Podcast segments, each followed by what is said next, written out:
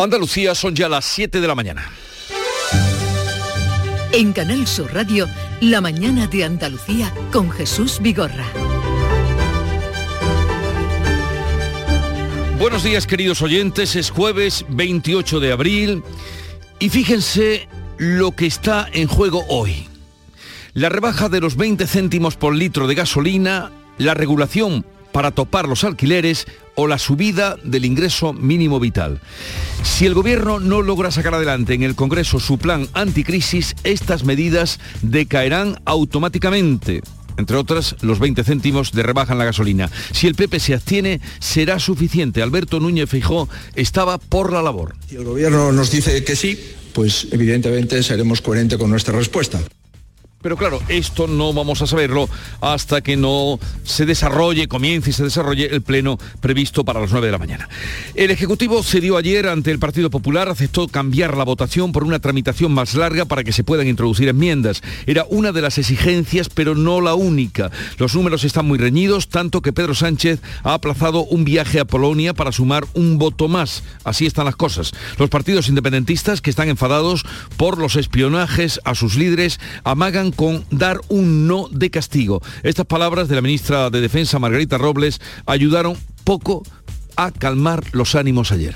¿Qué tiene que hacer un Estado? ¿Qué tiene que hacer un gobierno? Cuando alguien vulnera la Constitución, cuando alguien declara la independencia, cuando alguien corta las vías públicas, realiza desórdenes públicos. Pues esta palabra fue como echar leña al fuego. Hoy se constituye en el Congreso la Comisión de Secretos Oficiales donde sí se podrán abordar los espionajes y donde van a estar representados todos los grupos, también los supuestamente espiados. ¿Será suficiente? Ya veremos.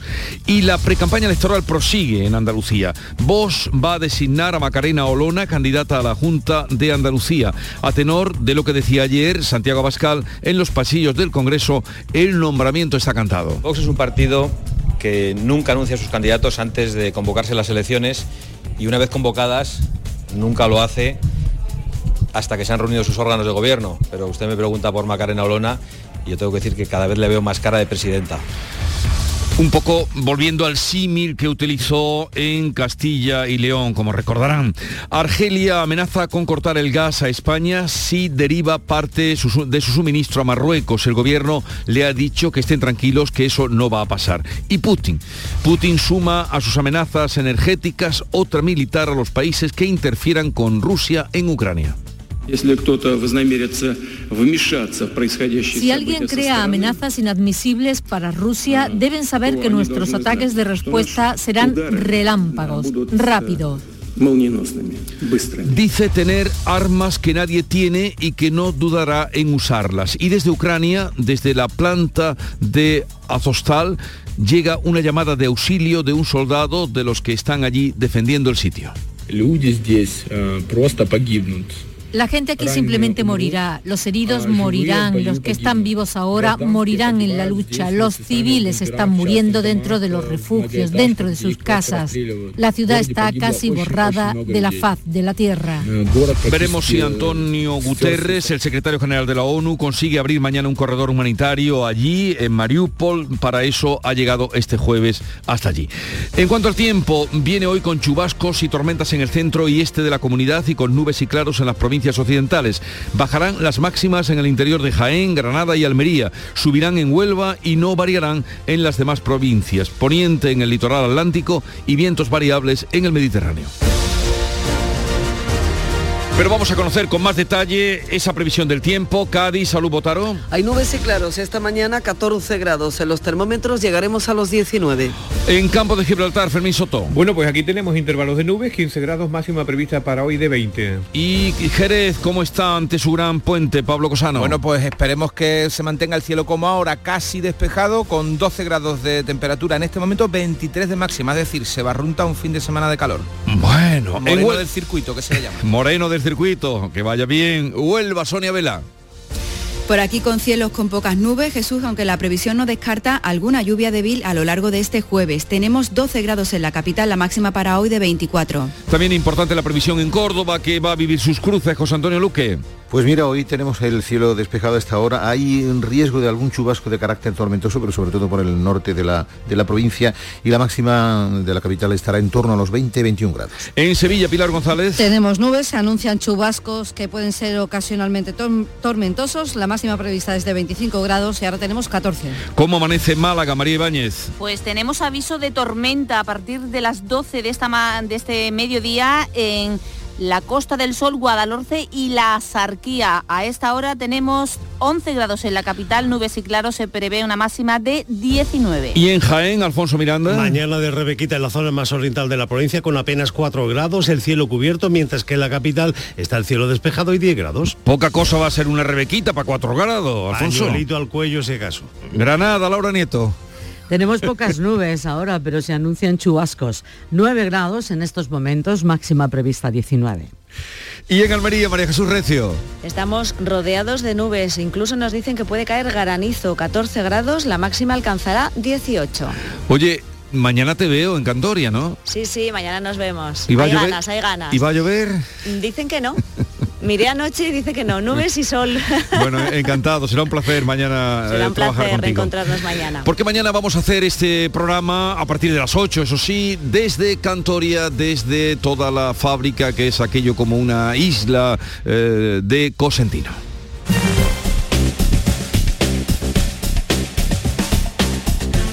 Y ahora para saber cómo es el estado de las carreteras en Andalucía, conectamos con la DGT, nos atiende Alfonso Martínez. Buenos días. Buenos días. En este momento en la red de carreteras de Andalucía tengan precaución en Sevilla. Un vehículo averiado en la 4 complica la conducción en dos hermanas en dirección a la capital hispalense. En el resto de la red vial de la comunidad, afortunadamente, se circula sin problemas.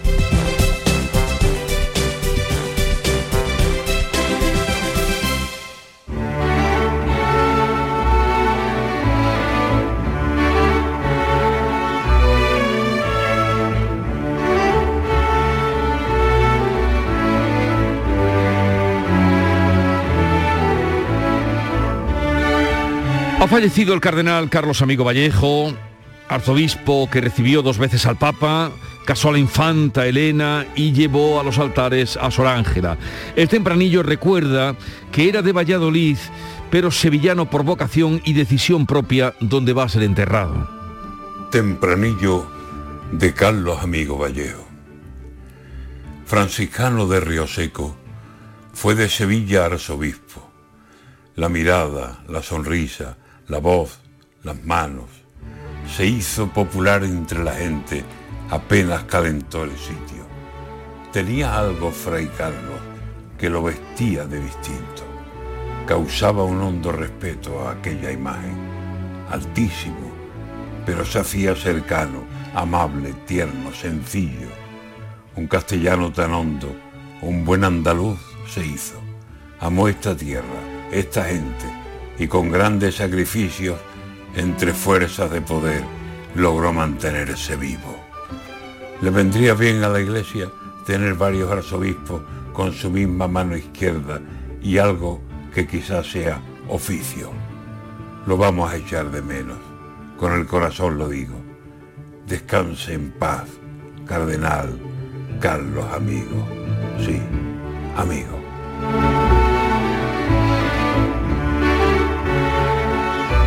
La firma de Antonio García Barbeito que volverá a partir eh, al filo de las 10 de la mañana con los romances perversos hoy dedicados a la lengua larga de las suegras, según dice el Papa Francisco.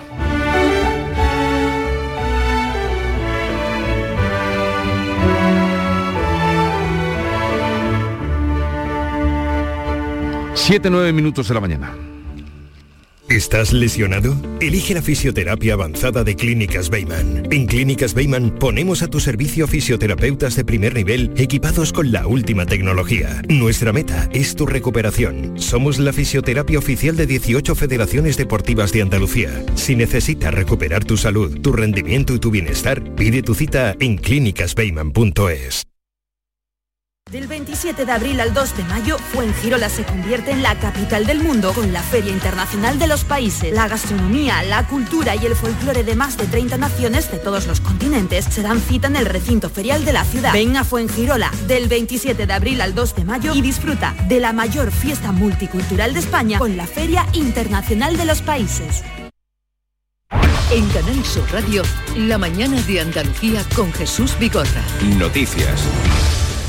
A las 9 de esta mañana comienza el Pleno del Congreso en el que se votará el decreto del Gobierno de medidas económicas para hacer frente a las consecuencias de la guerra aquí en nuestro país. El Ejecutivo no tiene a esta hora los apoyos asegurados. Carmen Rodríguez Garzón. El Gobierno ha aceptado tramitarlo como proyecto de ley para que los grupos puedan introducir enmiendas. Ha sido una de las condiciones del Partido Popular que dará el sí o se abstendrá si se aceptan alguna, algunas de las medidas eh, propuestas por Feijóo como una bajada de impuestos. El Gobierno nos dice que sí, pues evidentemente seremos coherentes con nuestra respuesta. El vicesecretario de Economía del PP, Juan Bravo, enviaba la pasada tarde una carta a la ministra de Hacienda después de que Pedro Sánchez solicitara formalmente a los populares su respaldo durante la sesión de control al Gobierno en el Congreso. Ayer les escuchaba decir o quejarse de que no he pedido formalmente su apoyo a la convalidación del Real Decreto Ley. Bueno, pues hoy se la pido a ustedes y se la pido al conjunto de la Cámara. La respuesta de la portavoz del PP era que eligiera, que Sánchez tendría que elegir entre ellos y los independentistas, cuyo apoyo está en el aire por la polémica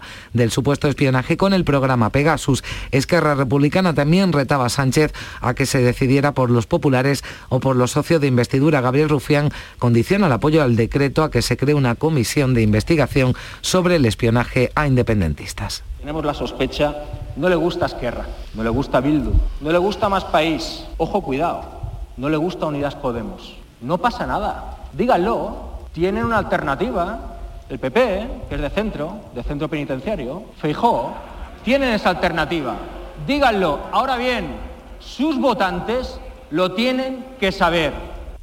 Después de ese encendido debate de ayer, hoy se va a constituir en el Congreso la Comisión de Secretos Oficiales, donde sí se podrán abordar los espionajes y donde la directora del Centro Nacional de Inteligencia dará explicaciones a puerta cerrada. Beatriz Galeano. Estarán representados todos los grupos, también los supuestamente espiados. La distancia de Esquerra con el gobierno se agrava con exigencia de dimisión y el cese que Pere Aragonés ha hecho a la ministra de Defensa. Margarita Robles decía en el Congreso que muchos de los que ahora dan lecciones tendrán que callarse cuando puedan aclararse las actuaciones del CNI en la Comisión de Secretos Oficiales. Pero antes lanzaba esta pregunta sobre cómo debe actuar el Gobierno ante determinadas actuaciones contra el Estado.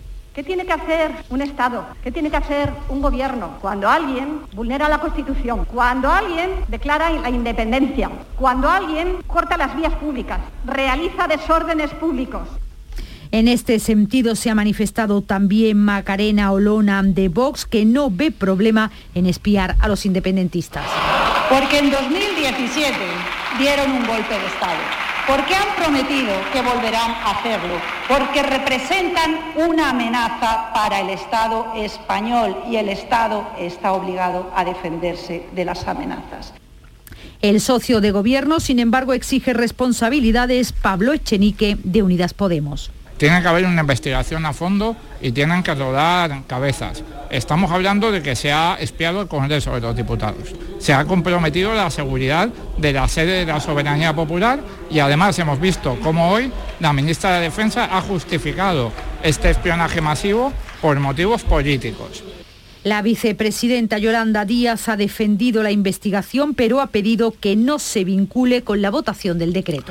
Y hoy está previsto, ya en clave de pre-campaña electoral, que Vox designe a Macarena Olona como candidata a las elecciones andaluzas del próximo 19 de junio. Olga Moya. Se da por hecho ya la elección de la diputada en el Congreso por Granada después de la respuesta que daba este miércoles Santiago Abascal cuando le preguntaban en el pasillo del Congreso. Vox es un partido que nunca anuncia sus candidatos antes de convocarse las elecciones y una vez convocadas nunca lo hace hasta que se han reunido sus órganos de gobierno. Pero usted me pregunta por Macarena Olona y yo tengo que decir que cada vez le veo más cara de presidenta. Solo quedaría por designar cabeza de cartel en el seno de la confluencia de izquierdas en el que se integran Podemos, Izquierda Unida y Más País. La portavoz en el Parlamento andaluz de Unidas Podemos, Inmaculada Nieto, asegura que sería un honor ser la cabeza de lista de su formación, pero también decía que es un asunto que debe ser por consenso. Que para mí sería un honor, para cualquier hombre o cualquier mujer de nuestro espacio político. Mientras el consejero de la presidencia, Elías Bendodo, ha insistido en la necesidad de que la comunidad tenga presupuestos para 2023. Espera Bendodo una participación masiva en las elecciones. El consejero de la presidencia ha asegurado que el Ejecutivo llegará unido y trabajando a pleno rendimiento hasta las elecciones, lo que en su opinión demuestra la estabilidad de la que han presumido durante la legislatura, si bien ha cerrado la puerta a que PP y Ciudadanos puedan concurrir en listas conjuntas. Inés Arrimadas confiaba en que se pueda repetir la coalición en el gobierno autonómico. Advierte de las consecuencias de otros escenarios porque si no lo que vamos a tener es más follón y más lío. Aquí si vuelve el Partido Socialista va a aniquilar todo el cambio que hemos hecho y si gobierna el Partido Popular con Vox vamos a tener muchos líos y, mucho, y muchas broncas y también algún vicepresidente o, o consejero mm, como jarrón chino sin funciones, que ya lo estamos viendo en Castilla y León. La precampaña andaluza ha comenzado con el PSOE pidiendo la comparecencia del consejero de la presidencia ante la Diputación Permanente del Parlamento para aclarar el supuesto intento de cobro de una comisión por parte de un exasesor de la Consejería de Salud en la adquisición de material sanitario en plena pandemia. Es una información que publicaba el grupo Yoli por la que el PSOE reclama explicaciones al gobierno de la Junta. Ángeles Ferri asegura que solo es el comienzo y denuncia además que la operación no se llevó a cabo finalmente porque el empresario se retiró. Espera la portavoz socialista que el presidente de la Junta se dé la misma, la misma prisa en aclarar esta situación que la que ha tenido para convocar elecciones. Señor Bendodo, que parece que es el que está en medio de todo, puesto que su mano derecha es el que sale hoy en los medios de comunicación con sospecha de la propia UDEF, debería dar explicaciones. Elías Bendoda asegura que el PSOE ha hablado de un contrato que nunca existió, que el gobierno actuó correctamente al llevar los hechos ante la Fiscalía. El consejero de la presidencia acusa a los socialistas de querer, de querer enfangar la campaña. Mal empezó la campaña el señor Espadas y eso es lo que pretende. Aquí hay una gran diferencia. Yo quiero decirle que con esta cuestión el Partido Socialista pincha en hueso. El copyright de la corrupción en Andalucía lo tiene el Partido Socialista. La UDEF, la unidad de la policía que investiga el caso, considera relevante e inusual el tráfico de llamadas telefónicas entre el viceconsejero Antonio Sanz y el ex asesor de la Junta que está siendo investigado. Y hoy vamos a estar muy pendientes de las lluvias. Málaga será este jueves la zona con mayor probabilidad de tormentas y densidad de rayos de España. Así lo indica el portal especializado Storm Málaga, que apunta que en la Costa del Sol, Guadalhorce y la Axarquía los chubascos podrían ser localmente fuertes y venir acompañados de granizo. Ya este miércoles cayó una tromba de agua y granizo sin daños graves en puntos del Valle del Guadalhorce y la Sierra de las Nieves. En la localidad del Burgo cayeron 18 litros en pocos minutos, como contaba su alcalde José Joaquín García. Ha sido todo en tromba, en, plan de lluvia y granizo. No hemos tenido daño, hemos tenido un problema en algún atasco de alcantarilla por, falta de que no había posibilidad de evacuar la cantidad que llovía. Eh, tenido suerte, ha sido poco tiempo. Situación parecida se vivió en Pizarra y en Cártama y en Granada los bomberos tras una fuerte tormenta de 10 minutos tuvieron que intervenir en Padul donde se han anegado algunas calles y también en la Rambla Virgen de Fátima de Guadix. Andalucía mantendrá el nivel cero de alerta sanitaria por COVID en todos los distritos sanitarios de la comunidad durante los dos próximos meses. Es una decisión que se adopta a pesar del aumento de la incidencia. Las personas hospitalizadas por coronavirus en España han aumentado más de un 14% en la última semana y se han registrado subidas en todas las comunidades salvo en Galicia. En Andalucía esa subida ha sido del 4,5%. Los mayores constituyen el grupo que registra la incidencia más alta y las residencias confirman el repunte de casos. Pues de eso vamos a tener información directa porque a partir de las 8 hablaremos con José Repiso, que es eh, el director del que dependen las residencias en Andalucía.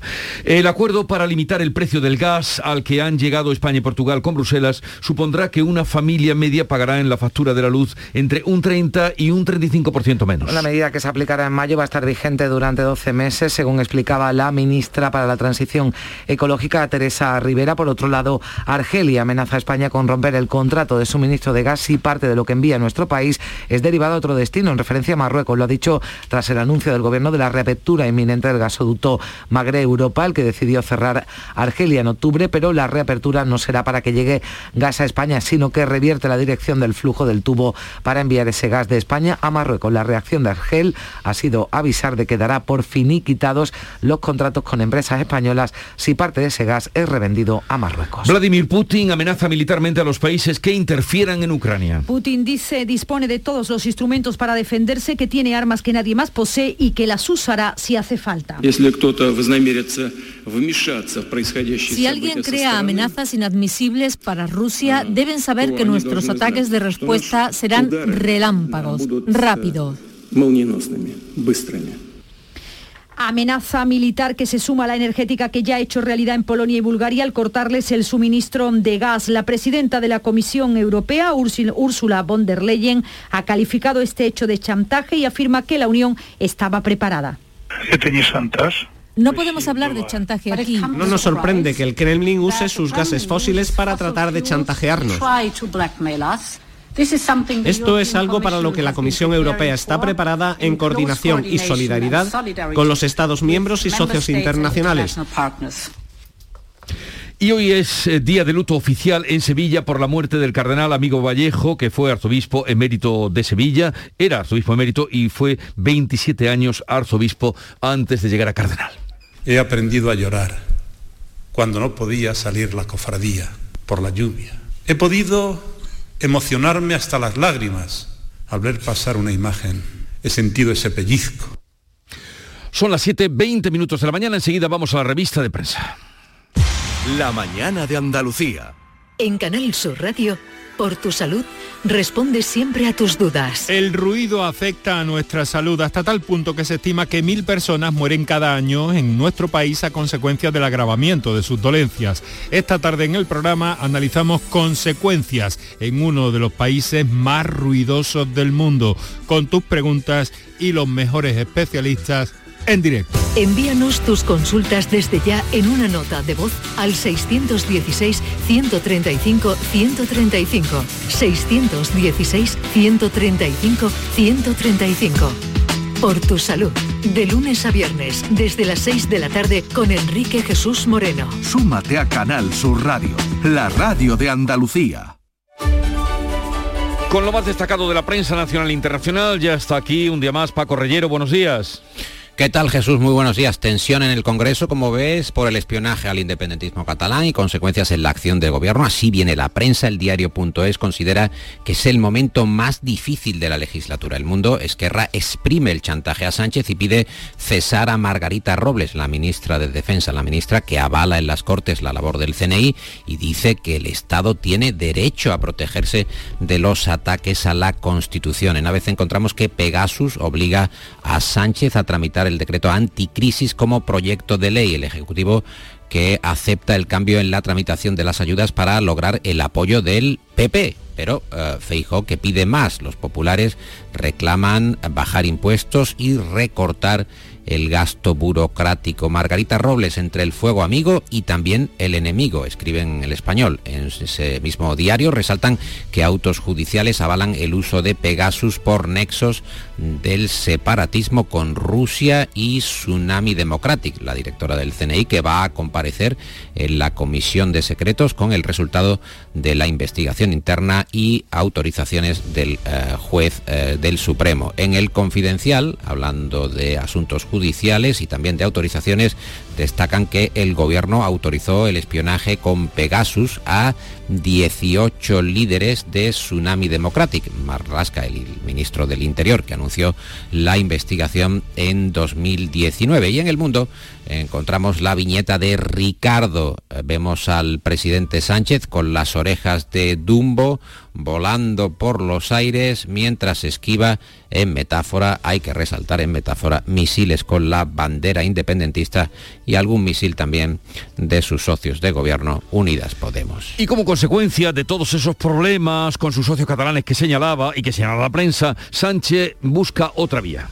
Así lo resalta el país, el PSOE que busca a la desesperada los apoyos al paquete de medidas anticrisis que vota hoy el Congreso. La indignación de Esquerra con Robles que dificulta la estrategia de Sánchez, el Ejecutivo que ya ha autorizado, lo destacan en el país, ya casi un 60% de los fondos europeos. En total, 30.310 eh, millones de euros. En relación con este asunto, el mundo que destaca que la COE denuncia que fondos de la Unión Europea se desvían al sector público y consideran que es frustrante la patronal. Editorial del país, gasolina y espionaje, de nuevo una votación crucial en el Congreso se ve atravesada por conflictos políticos ajenos a lo que se aprueba, es la opinión del diario de Prisa y el español destaca que la llegada de Macarena Olona da oxígeno a la izquierda andaluza para movilizar a sus bases. La candidata ha intensificado sus visitas a Andalucía en los últimos meses y comenzará su particular campaña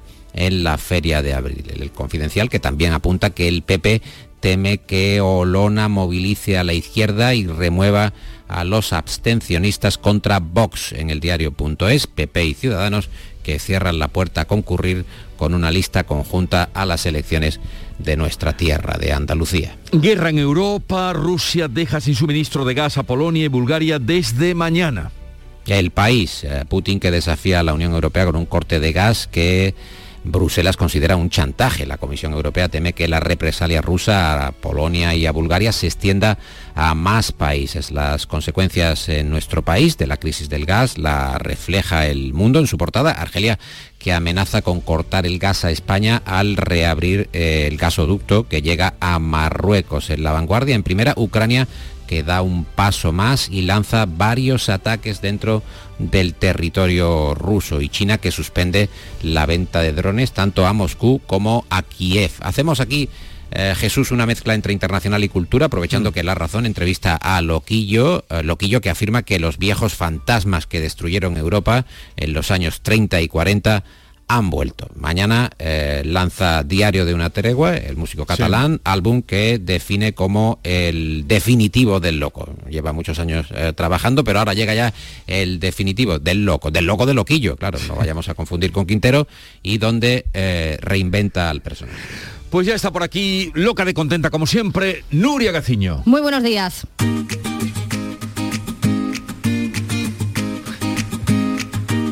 Vitaldent les ofrece este programa. Y es que el presidente de la Junta de Andalucía eh, va a recibir hoy al actual campeón de la Copa del Rey, el Betis. Sobre la una y media de esta tarde está previsto que una expedición del Betis, compuesta por los cuatro capitanes, técnicos y miembros del Consejo de Administración, acuda a la sede de la presidencia de la Junta de Andalucía en el Palacio de San Telmo de Sevilla para ser recibidos por el presidente, por Juanma Moreno. Con esta visita se pondrá fin a los actos institucionales que ha tenido el Betis por la consecución de esa Copa del Rey el pasado sábado. Y es que hay que centrar ya la atención en la próxima jornada que, va, que abrirá mañana el Sevilla y el Cádiz en el Sánchez Pijuán a las 9 de la noche. En el Sevilla pendientes del Tecatito Corona que será duda hasta el último momento. El que podría entrar en la lista es Suso, cinco meses después de su lesión. Y en el Cádiz no estará Rubén Alcaraz, pero sí Idrisi, cedido por el Sevilla en el mercado de invierno. ¿Surgen dudas con respecto a la continuidad de Lopetegui ahora al frente de Sevilla? Sí, aunque el Sevilla logre el objetivo de la Champions, Lopetegui podría estar pensando en cambiar de aire una vez finalice la temporada, eh, poner rumbo hacia otra dirección. Desde el club de Nervión se cuenta con el entrenador que tiene contrato en vigor hasta el 2024, tiene el apoyo total de los responsables del Sevilla, pero también es cierto que la Premier, la liga inglesa, lo quiere, una liga que a Lopetegui le atrae mucho. Así que habrá que esperar a ver cómo transcurren las cinco jornadas de liga que quedan en las que el Sevilla pues, va a luchar por los puestos Champions. En Champions, derrota del Villarreal por 2 a 0 en Anfield Row ante el Liverpool en la ida de las semifinales. A pesar del resultado adverso, los de Unai Emery intentarán la remontada el martes de la semana que viene en el Estadio de la Cerámica. En la Liga CB de baloncesto, victoria del COSUR Betis en Manresa 96 a 102. Importantísimo triunfo que permite salir del descenso a los verdiblancos. Y tenemos ya los cuartos de final del Europeo de Badminton que se está celebrando en Madrid a Carolina Marín y en los cuartos de final del Abierto de Estoril al malagueño Alejandro Davidovich. En Vitaldent, este mes, 15% de descuento en tu tratamiento dental. Porque sabemos que tu sonrisa no tiene precio. ¿Cuál? ¿Mi sonrisa? ¿Será la mía? Oye, ¿y la mía? Claro, la vuestra y la de todos. Hacer sonreír a los demás no cuesta tanto. Pide cita en el 900 101 001 y ven a Vitaldent. Pues vamos a ver dónde ha encontrado hoy Paco Rellero el tema del cierre del kiosco. Nos hemos quedado sin tiempo. Jesús, me hubiera gustado hablar algo más. Estaba ahí en el texto de Carlos Amigo Vallejo, pero hablamos de la compra de Twitter, Elon Musk, que acepta por contrato moderar sus tweets, según reflejan en la portada del país, y encontramos en la columna de Marius Carol en La Vanguardia algunos comentarios interesantes sobre el hombre más rico del planeta y su nuevo juguetito, Twitter. Escribe Carol que Twitter es un buen sitio para decirle al mundo lo que estás pensando sin que hayas tenido tiempo de pensarlo. Lo que Musk ha comprado es nuestra información nuestros tweets, nuestras ideas, nuestra conversación social y en definitiva nuestra libertad de expresión. No hay acto de poderío más relevante que comprar el ágora del planeta para saber qué opinan los ciudadanos. Y encima, dice Carol, quiere pasar por el garante de la democracia a ver si somos conscientes de esa realidad que apunta Paco Rellero y que hace suspirar a Nuria Gaciño. Moderación y educación sobre todo. Nuria, Paco Gaciño, a, eh, Paco digo yo. Paco Rellero. Paco Rellero. Es que estaba pensando en esas tropelías. Ay, lo quedaría yo por un Nokia ahora. Yo. En Canal Sur Radio, La mañana de Andalucía con Jesús Vigorra. Y a esta hora 7.30 minutos de la mañana vamos a dar cuenta de la actualidad del día resumida en titulares con Beatriz Galeano.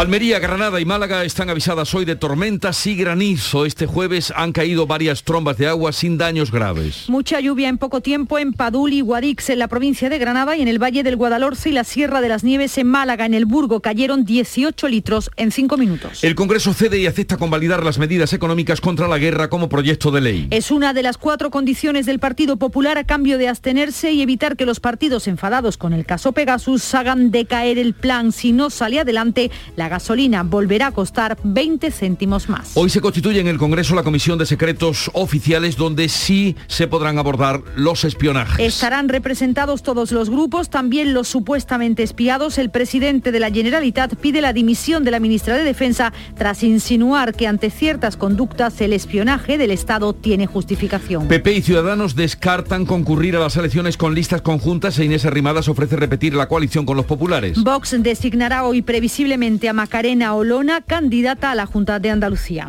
Entra en la precampaña andaluza el caso Maletines sobre supuestos intentos de cobrar comisiones en la compra de material COVID. El Partido Socialista pide explicaciones al PP, el gobierno andaluz responde que los socialistas quieren enfangar la campaña, la policía investiga el caso. La Fiscalía pide 42 años de cárcel para un cura de Córdoba acusado de abusar de tres menores. El hombre está retirado de sus funciones desde 2018 por actos que la Fiscalía considera probados, está acusado de prostitución explotación sexual y captación de menores. Vladimir Putin amenaza con ataques en relámpago a los países que interfieran en Ucrania. Advierte de que posee armas que nada tiene y que no dudará en usarlas. Amenaza militar que se suma a la energética de cortar el gas a más países de la Unión Europea. Argelia amenaza con cortar el gas a España si deriva parte de su suministro a Marruecos. El Ejecutivo responde que el gas que va a inyectar hacia el país vecino es gas licuado comprado por Marruecos a terceros países que se regasifica en plantas españolas. Los restos mortales del cardenal Carlos Amigo llegan hoy a Sevilla, será enterrado el sábado en la catedral. El cardenal emérito tenía 87 años, pasó 30 al frente de la Archidiócesis de Sevilla. Vuelve a Córdoba el concurso de cruces, desde hoy hasta el lunes pueden visitarse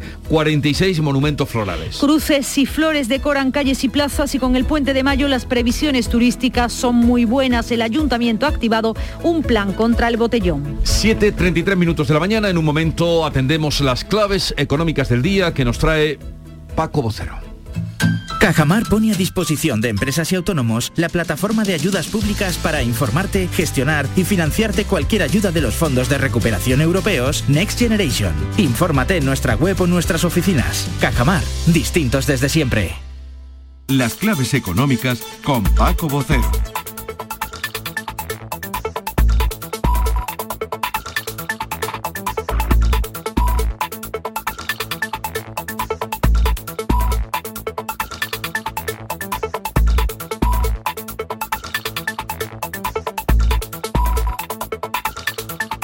Paco, buenos días. Buenos días. ¿Qué? deja una buena banda sonora?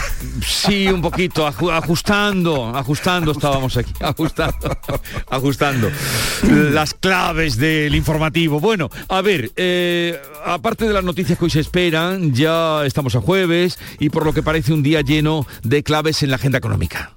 Sí, sí, por eso, porque la verdad es que estamos con mucha espera. Y es que eh, hoy en nuestro país y fuera vamos a tener muchas cosas. Primero, por ejemplo, ya vimos ayer el nuevo paso en la escalada de la guerra de, Putin con la suspensión del suministro de gas a Polonia y Bulgaria con la excusa del pago en rublos. La respuesta de la presidenta de la Comisión, Ursula von der Leyen, fue muy contundente, pero quizá aún más las del gobierno alemán, cuyo ministro de Economía declaró que están preparados para un embargo como, como también lo hizo el canciller austriaco Hammer, que dijo que seguirán pagando al gas ruso en euros. Tal y como por cierto tienen firmados la inmensa mayoría de los contratos europeos suscritos con Gazprom, la empresa pública energética rusa, en euros o dólares. Los futuros del gas ayer se dispararon inicialmente un 20%, pero acabaron suavizando la caída, al igual que el euro que tuvo otra nueva recaída grande ayer. Pero en fin, hay que estar atentos porque, como señalan los analistas, la crisis energética en Europa podría cambiar de nivel si se sigue en esta línea. Y hay que estar atentos hoy a otros asuntos afectando a la inflación, porque hoy será la protagonista un día más. En efecto, vamos a conocer los datos de inflación y empleo en una hora y 20 minutos a las 9 y las redacciones de economía van a tener bastante trabajo. El INE publica simultáneamente el IPC adelantado de abril y la encuesta de población activa. ¿Qué se puede esperar? Pues mira, lo lógico sería que el IPC diera un pequeño respiro por el efecto de la subvención a los carburantes y que la EPA reflejase la mejora de la ocupación en este primer trimestre del año. Por la parte del IPC, un detalle importante, y es que en estos días la presidenta del BCE, Christine Lagarde, ha tratado de apaciguar un poco los ánimos respecto a la dimensión y rapidez de la subida de tipos que está encima de la mesa y que está directamente relacionada con la inflación. Lagarde ha explicado que el IPC en la eurozona eh, se debe en gran parte a los dos elementos más volátiles, la energía y los alimentos frescos, y no está afectando tanto a la inflación subyacente, la estructural que es la realmente importante para la valoración sobre cuándo y cómo y sobre todo cuánto subirán los tipos. Actualmente la estructural está en el 3% cuando el objetivo es el 2%. La nuestra, por cierto, está en el 3,4%. Así que hoy cuando veamos el dato de IPC, fijémonos en el dato de la inflación estructural. Estaremos atentos, seguiremos tus indicaciones, Paco. Y con respecto a la EPA, eh, la encuesta de población activa, ¿es posible que ofrezca buenos datos en recuperación y paro? Sí, es posible a tenor de la marcha de la contratación en el trimestre, al menos desde la perspectiva de las otras estadísticas laborales, como el paro registrado, que venimos comentando siempre con mucha atención. Pero recordemos que la EPA es una encuesta, que por cierto es la estadística laboral homologada con Europa. Y es que en la EPA debemos fijarnos no solo en la cantidad y las dos cifras habituales, como tú bien has citado, el número de ocupados que haya y la tasa de paro. Hay que fijarse en la composición del empleo, si el empleo es asalariado o por cuenta propia, que ha crecido muchísimo en este último caso, el porcentaje de empleo público, que también ha evolucionado al, alta, al alza, y el porcentaje de empleo privado, las horas trabajadas, etcétera. Es decir, en términos muy coloquiales, en la letra pequeña de la EPA, más allá de valoraciones rápidas y simples. En fin, ya sabes, Jesús, hay una cita una cita bastante importante a las 9, sin contar las de la tarde, claro. Y a las, a las 9 y media, a las 9 y media, cita con Juan Bravo, el consejero de Hacienda de la Junta de Andalucía y elevado ya a vicesecretario de Política Económica del Partido Popular, que vamos a estar con él hablando a las 9 y media a ver qué nos cuenta sobre esta tarde. A ver qué nos cuenta sobre algunos asuntos de los que has hablado y también sobre lo que va a pasar hoy en el Congreso. Paco, eh, nada, me despido de ti eh, porque mañana hacemos el programa en Cantoria, como sabes, eh, en esa fábrica tan importante, esa empresa tan importante que es la empresa de Cosentino y a esta hora mm, no estaré contigo. Así es que que tengas una feliz fiesta de la Cruz en Córdoba. Bueno, una fiesta fantástica y por supuesto esté quien esté y estemos con quien estemos, con Carmen o con Beatriz, verás que bien lo vamos a pasar igual que contigo. Eh, somos profesionales, Paco. Absolutamente. Un abrazo. Un abrazo, hasta mañana. Adiós. Información, cercanía, diversión. Así es la tarde de Canal Sur Radio con Mariló Maldonado. Tu programa de radio de las tardes en Andalucía. Con toda la actualidad y las historias que más te interesan. La tarde de Canal Sur Radio con Mariló Maldonado. De lunes a viernes desde las 3 de la tarde. Quédate en Canal Sur Radio. La radio de Andalucía.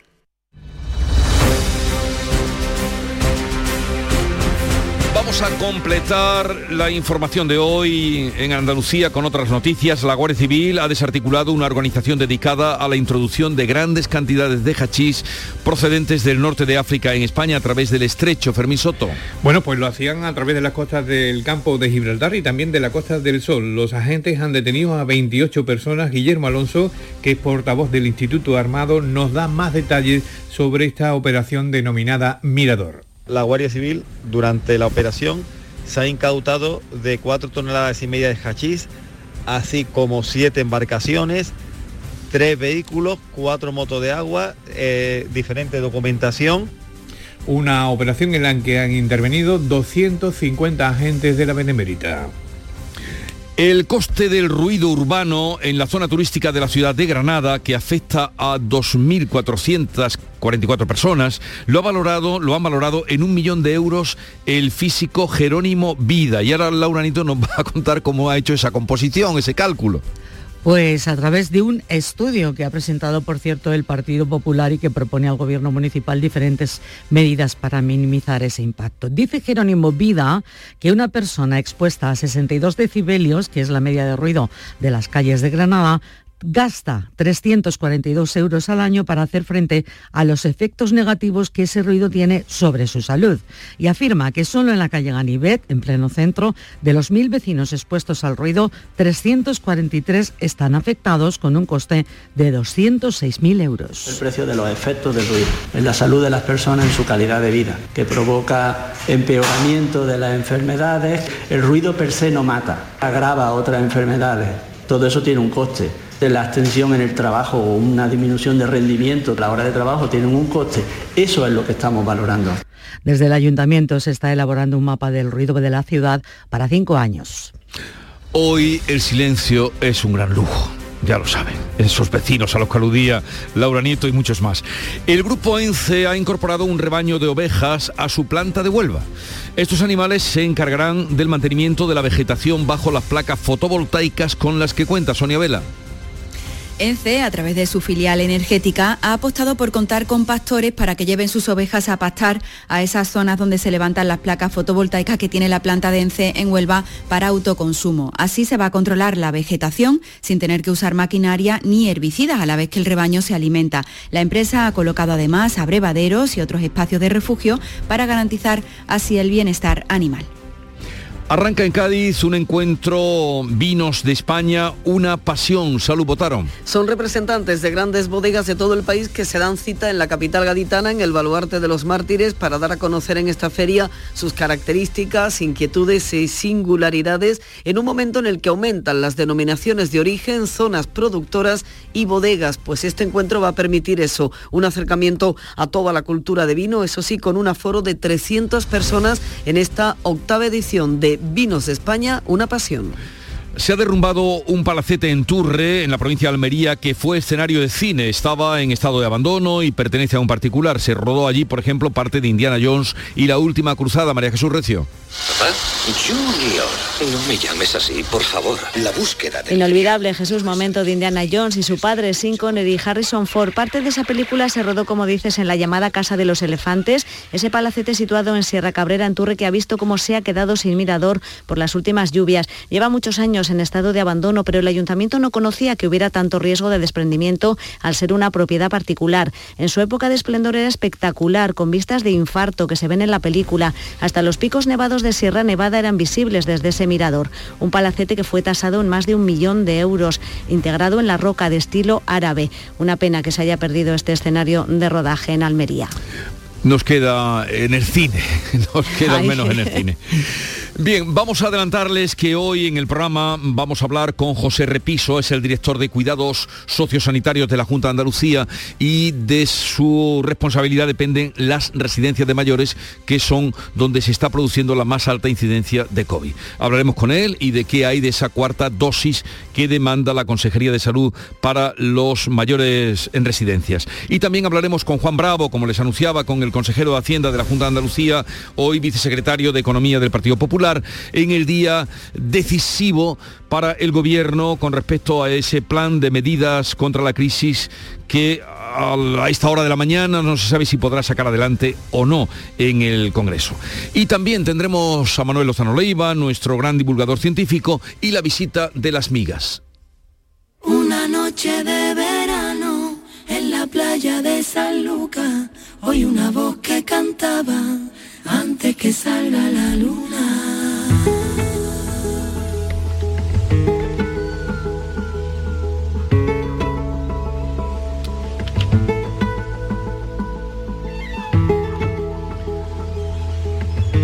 Las Migas es un grupo de mujeres, surgió precisamente eh, con, una eh, raíz o vinculación con Andalucía, pero que surgió en Cataluña, llevan dando guerra desde 2010, cuando crearon aquello de Reinas del Matute, que fue su debut.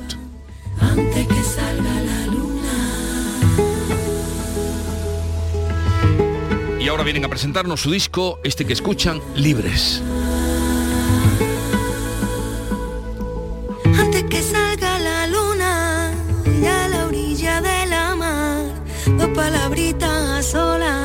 Llegamos así a las 7.45 minutos, 8 menos cuarto, tiempo ahora para la información local.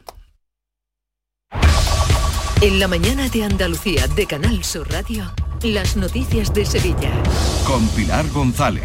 Hola, buenos días. Será jornada de luto oficial hoy en Sevilla por la muerte del cardenal Carlos Amigo Vallejo. Su capilla ardiente será instalada esta tarde en el Salón del Trono del Arzobispado. A esta hora tenemos retenciones en la entrada a Sevilla por la A49 de 5 kilómetros, uno por el patrocinio, uno en el Centenario sentido Cádiz y uno también en el nudo de la Gota de Leche sentido Ronda Urbana Norte, donde el tráfico es intenso. También es intenso en la entrada a la ciudad por el Alamillo, Avenida Juan Pablo II y Avenida de Andalucía. En cuanto al tiempo, hay nubes, se anuncian chubascos que pueden ser ocasionalmente fuertes y acompañado de granizo menudo en la zona oriental de la provincia. El viento variable flojo tendiendo a noreste. La máxima prevista es de 23 grados en Morón y 25 en Écija, Lebrija y Sevilla. A esta hora 14 grados en la capital. Las noticias de Sevilla. Canal Sur Radio. Día de luto oficial en Sevilla desde este mediodía por la muerte de Carlos Amigo Vallejo. A los 87 años ha fallecido. Su capilla ardiente quedará instalada esta tarde a las 8 y media en el Salón del Trono del Arzobispado. Mañana a las 8 de la mañana se reabre. El funeral se celebrará el sábado en el altar del jubileo de la Catedral de Sevilla y sus restos descansarán en la capilla de San Pablo. Las muestras de pésame y condolencia se suceden desde todos los ámbitos. Fue arzobispo de Sevilla durante 27 años hijo adoptivo de la ciudad en 2007 y en 2008 recibía el reconocimiento del llamador que le otorgaba Canal Sur Radio. Lo que he aprendido de todos ustedes, Dios mío. He aprendido a llorar cuando no podía salir la cofradía por la lluvia. He podido emocionarme hasta las lágrimas al ver pasar una imagen. He sentido ese pellizco de la saeta que llegaba con una música para mí. Su sucesor en el cargo y arzobispo emérito Juan José Asenjo ha destacado su sensibilidad social y religiosa. Un hombre con corazón de pastor, cercano también a los pobres y a los que sufren, un obispo con una gran sensibilidad social ante los que sufren el actual arzobispo de Sevilla, Juan José Ángel Saiz Menese, que está allí en Guadalajara, ha animado a los sevillanos a participar en la misa del sábado en la catedral y ha recordado su figura un hombre que tenía siempre una palabra de alivio, un hombre misericordioso, cercano, alegre, muy franciscano, y también era un hombre que tendía puentes. En Sevilla él ha cuidado a las parroquias y ha trabajado mucho en las parroquias. El presidente del Consejo de Hermandades de Sevilla, Francisco Vélez, ha destacado su papel con las cofradías de la ciudad. El que, como él gustaba decir alguna vez, era el hermano mayor de todas las hermandades. Efectivamente, eh, cuidó, mimó, animó y hizo mucho por las hermandades, por los sevillanos y por la diócesis. Ha sido una pérdida y no es utópica, es una pérdida irreparable. Y el Ayuntamiento de Sevilla va a decretar este mediodía jornada de luto oficial. El delegado de Fiestas Mayores del Ayuntamiento, Juan Carlos Cabrera. Que supo vivir, involucrarse con las tradiciones y ser un sevillano más. Esta ciudad, todos los sevillanos le teníamos profesamos un tremendo cariño. Ha fallecido por una insuficiencia cardíaca tras ser operado hace unos días en el hospital de Guadalajara tras sufrir una caída y rotura de cadera durante la celebración de una misa en el mes de febrero en la Catedral de la Almudena. Son las 7 de la mañana y 48 minutos. Pregúntale al giraldito, esta es la cumbre más la voz de un sabio que para saber de Sevilla le preguntó al giraldillo por los lugares más bellos del barrio de Santa Cruz. Y este le respondió, con aires de azar, maestranza y catedral, la hostería del Laurel has de visitar y en ella sus tapas, vinos y demás viandas probar. La Hostería del Laurel. Visítenos en Plaza de los Venerables 5 o a través de nuestra web lahosteriadellaurel.com. Porque si le preguntas al giraldillo, Hostería del Laurel, no te la dejes atrás. María Galeana, Juan Meseguer y Jimmy Roca protagonizan El Abrazo en el Auditorio Nissan Cartuja de Sevilla, una comedia dramática en la que se mezclan realismo y fantasía con humor. El Abrazo, dirigida por Magui Mira, del 13 al 15 de mayo en el Auditorio Nissan Cartuja. Venta de entradas en auditorionissancartuja.com y El Corte Inglés. En Canal Sur Radio, las noticias de Sevilla. Hoy comienzan las restricciones de tráfico por la feria. A las 4 de la tarde se cortan los accesos a la barriada de Tablada. Residentes y acreditados lo podrán hacer por la carretera de la Esclusa. También hoy comienzan a funcionar las atracciones de la calle del Infierno, mientras que las casetas se acondicionan para la noche del pescadito. La venta de pescado ha aumentado entre un 30 y un 40%. También el producto estrella, además del pescado, es la manzanilla el fino de Jerez. Desde el Consejo Regulador, Belén Roldán destaca. El periodo de ferias en Andalucía, bueno, supone el 38% del consumo total de vinos de Jerez y, de manzanilla de todo el año, o sea que son muy buenas cifras. Tenemos todas muchas ganas de, disfrutar de nuevo de las esperadas ferias de Andalucía. La feria comienza con tiempo estable y caluroso, se anuncian lluvias para el martes y hoy comienza en Fibes, en el Palacio de Congresos, esta mañana a las 9, el primer encuentro global de acción climática en España, en el que se impulsan las economías verdes y azul, que se se espera que generen en la próxima década más de dos millones de empleo. Asiste a esta reunión la ministra de Transición Ecológica, Teresa Rivera. Se trata de un foro en el que se dan cita administraciones y empresas en la búsqueda de soluciones frente al cambio climático. Lo explica Ignacio Ferre, que es uno de los impulsores del evento. Es un conjunto de diálogos, de ponencias, de debates entre el mundo científico y tecnológico, el mundo de las empresas, startups y administraciones, diálogos constructivos diálogos propositivos que nos ayuden a encontrar y a, plantear y a exponer a la sociedad soluciones a estos retos. Ha quedado desconvocada la huelga prevista para hoy por la plantilla del Hospital San Juan de Dios de Bormujos. El presidente del Comité de Empresa, Javier Ordóñez, quiere facilitar la negociación prevista para mañana en el Servicio Extrajudicial de Resolución de Conflictos Laborales. Y aunque las posturas continúan alejadas, creemos que es necesario un acuerdo que mejore las condiciones laborales de la plantilla y que siente las bases para avanzar en la equiparación laboral y de condiciones de trabajo con el resto de profesionales del Sistema Sanitario Público de Andalucía. También hoy pleno en el Ayuntamiento de Sevilla y en la Diputación en el consistorio se debate la modificación puntual del Plan General de Ordenación Urbana que pretende cambiar la calificación de las viviendas turísticas regulándolas al igual que el resto de alojamientos para turistas como servicio terciario de hospedaje y no como de uso residencial, que es como está hasta ahora. En la Diputación varios asuntos, entre ellos el desdoble de la A362 que une Utrera con Los Palacios y Villafranca y también las bolsas de empleo. Y contarles que la plataforma de Nosotros también somos Sevilla tiene fijada para esta tarde una caravana de coches prevista por las calles de la ciudad ante las interrupciones de suministro eléctrico que hay en la zona. Y el alza de precios, la subida de los precios de los materiales de la construcción no va a afectar al presupuesto del tramo norte de la línea 3 del metro de Sevilla. Así lo ha dicho la consejera de Fomento Marifran Carazo. Dice que el presupuesto se ha hecho adaptado a los actuales precios. el proyecto del Metro de Sevilla es un proyecto finalizado en el mes de diciembre y que tiene los precios actualizados a ese mes. Es uno de los proyectos más recientes de los que cuenta la Junta de Andalucía. Es por tanto que lo que debe hacerse es licitarse cuanto antes y el presidente de la patronal de la construcción, Juan Aguilera, ha garantizado que a pesar de la situación económica, las obras fundamentales en la ciudad van a continuar adelante. San Francisco Javier, eh, la Cruz Roja, eh, Torneo, Artillería, Mm, el puente centenario, no tenemos obra, pero bueno, tenemos la responsabilidad evidentemente de que la poca obra que hay es una obra absolutamente necesaria y que no se puede y no se puede detener. Las obras continúan, pero la economía sevillana está desacelerando su crecimiento. Este año el PIB crecerá un 3,6%, casi un punto y medio menos que lo previsto hace unos meses. Eh, lo dice el Barómetro Económico de Sevilla, coordinado por la profesora Carmen Delgado, que espera además que los precios se vayan estabilizando. Nosotros estimamos que se cerrará el año con un IPC de en torno al 6,1%. Sí que es cierto que para 2023 creemos que ya todo estará más eh, relajado y ese incremento podría moderarse hasta el 1,5%. Y en sucesos ah, está en prisión un hombre de 44 años por mm, responsable del homicidio de un amigo. El pasado mes de febrero en Cama le asestó 14 puñaladas, le golpeó varias ocasiones y luego lo abandonó en una chábola.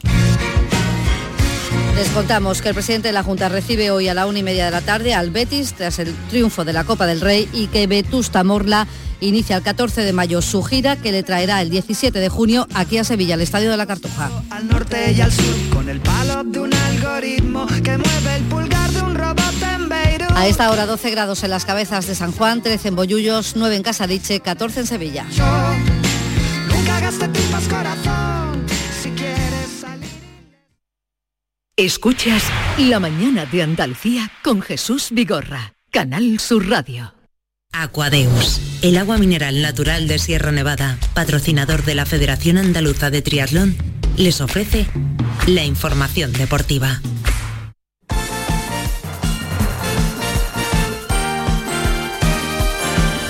8 menos 5, tiempo ya para el deporte. Nuria Gaciño, ¿qué tal? Muy buenos días. Muy buenos días. Bueno, hoy va a ser cuando el presidente de la Junta, Juanma Moreno, reciba al actual campeón de la Copa del Rey, al Betis. Sí, se trata del acto institucional que faltaba. En torno a la una y media de esta tarde está previsto que una expedición del Betis, una expedición reducida, compuesta por los cuatro capitanes, Joaquín Canales, Fekir y Guardado, los técnicos y miembros del Consejo de Administración del Betis, acuda a la sede de la presidencia de la Junta de Andalucía en el Palacio San Telmo de Sevilla para ser recibidos por el presidente Juanma Moreno. Será ya el último acto institucional que tenga el Betis por la consecución de la Copa del Rey el pasado sábado, una Copa del Rey que ha devuelto la felicidad a los béticos y que ha hecho posible que de nuevo el fútbol andaluz sea actualidad. Por todo ello, el jugador del Sevilla, el Papu Gómez, ha felicitado al Betis en los micrófonos de la jugada de Sevilla. Yo hablé con, con Guido y con Germán, los felicité obviamente, eh, hicieron un gran partido, no hay más que felicitarlos, felicitar al Betis también por, por el campeonato, por la Copa del Rey lograda, hicieron una, una gran copa y, más que merecida. Creo que hoy en día hay que sacarse el, eh, el fan apasionado y, y estar, creo que todo el fútbol andaluz tendría que estar orgulloso de que obviamente que el,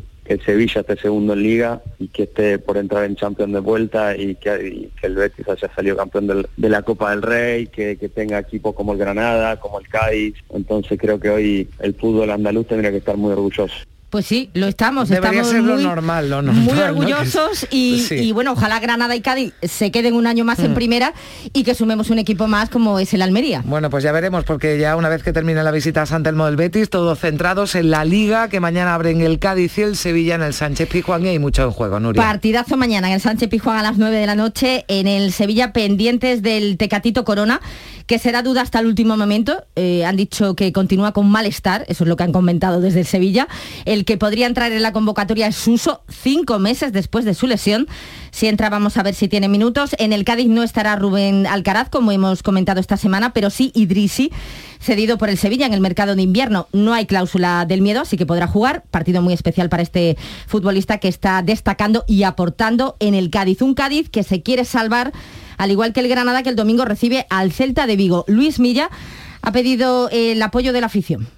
Simplemente un último esfuerzo, un último esfuerzo, pero que depende también de lo que les demos nosotros y, es el primer paso que tenemos que dar los futbolistas, la plantilla, eh, demostrar que queremos sacar esta situación adelante, que creo que, que por compromiso, por esfuerzo nunca va a ser. Bueno, es un apoyo que eh, creo que no hace falta pedirlo, pero bueno, suele suceder, ¿no? Este tipo de cosas, este tipo de peticiones cuando se está con el agua al cuello. Bueno, eh, volviendo al Sevilla, Nuria, el futuro de Lopetegui no está tan claro. Como apuntaba ayer en el Mirador de Andalucía de Canal Sur Radio el periodista José Manuel García, colaborador de esta casa, aunque el Sevilla logre el objetivo de la Champions, Lopetegui podría estar pensando en dejar el equipo una vez finalice la temporada. Eh, todos sabemos que desde el club de Nervión, desde el Sevilla, se cuenta con el mm. entrenador, tiene contrato en vigor hasta el 2024, tiene total confianza por parte de Monche y José Castro, eh, por parte de los responsables del Sevilla, pero también es cierto que la Premier lo quiere, han podido llegar, ha podido llegar alguna que otra oferta y Lopetegui pues le atrae mucho esta liga, la liga inglesa, así que habrá que esperar a ver cómo transcurren las cinco jornadas que quedan. Bueno, hablando de liga inglesa y hablando de la Champions, el Villarreal no pudo con el Liverpool,